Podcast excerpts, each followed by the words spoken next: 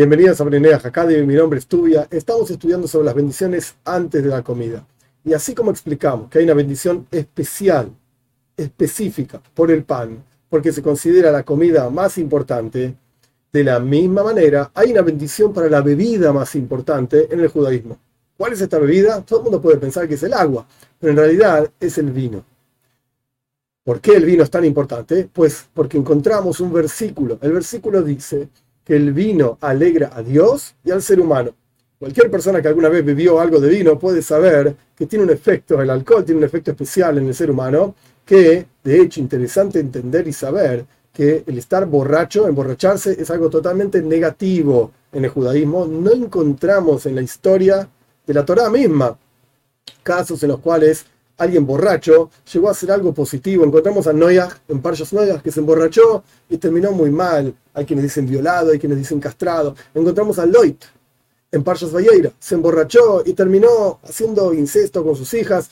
Un desastre. Entonces no encontramos casos de borrachera positivos.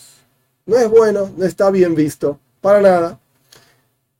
Esto es como el vino alegra a la persona. Nuestros sabios explican que el vino se utilizaba también. El vino de la antigüedad era un poco diferente del vino de hoy en día, por supuesto. Era mucho más espeso, había que diluirlo con agua. El vino servía también para bajar los alimentos, para bajar la comida, para la digestión. Esto era vino de la antigüedad. Hoy en día probablemente se tome por otras razones. Pero sea como fuere, esto no cambia que nuestros sabios hayan determinado una bendición específica por el vino.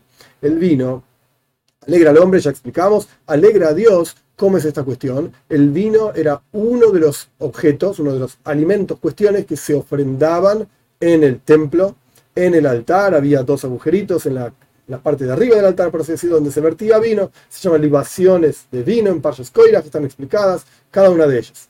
Ahora bien, ahora bien, dicho todo esto al respecto del vino, es una bebida importante que nuestros sabios la establecieron para utilizar en diferentes ceremonias. En un casamiento se utiliza vino, en la circuncisión se utiliza vino, en la santificación de, de Shabbat, de Shabbat y de Yom Tov, de festividades, se utiliza vino. Esto no tiene que ver con Bnei Noia. Estoy explicando nada más la importancia que vieron nuestros sabios en el vino, por eso lo instituyeron en diferentes lugares y por eso todo esto era para explicar que el vino tiene una braja, una bendición específica.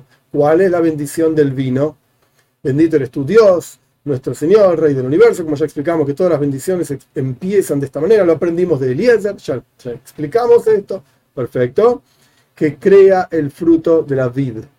Ahora bien, es importante entender que vino, a pesar de que el vino propiamente dicho es algo que tiene alcohol y porque está fermentado, etcétera, etcétera, la misma bendición se aplica al jugo de uva. Y desde una perspectiva legal, alágica, el jugo de uva es lo mismo que el vino.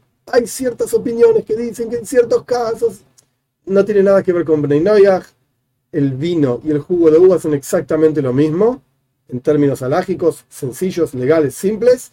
Entonces, la bendición para recitar por el vino es esta. Ahora bien, interesante que si uno recitó la bendición por el vino, por ejemplo, no tiene una comida, se sentó a almorzar y en el almuerzo va a beber vino. Entonces recita la bendición del pan, porque va a comer pan, recita la bendición del vino, porque va a beber vino. Esa bendición del vino, por cuanto el vino es una bebida importante, incluye cualquier otra bebida que la persona vaya a beber durante esa comida. De repente le trajeron jugo de naranja, de repente le trajeron una bebida de otro tipo, Coca-Cola, Pepsi, qué sé yo, qué sé cuánto. No tiene que recitar otra bendición, por cuanto la bendición del vino es una bendición importante, por la bebida más importante, incluye todas las otras bebidas. Y es interesante que lo mismo se aplica a la bendición del pan. Por cuanto el pan es una, es una comida importante, la más importante, pues incluye a todo el resto de las comidas. Una vez que la persona recitó la bendición por el pan, en una comida, no necesita recitar la bendición por los otros alimentos que está comiendo. Por ejemplo, un pedazo de carne, una zanahoria o lo que sea que está comiendo junto con el pan. La bendición del pan incluye todas las comidas, la bendición del vino incluye todas las bebidas.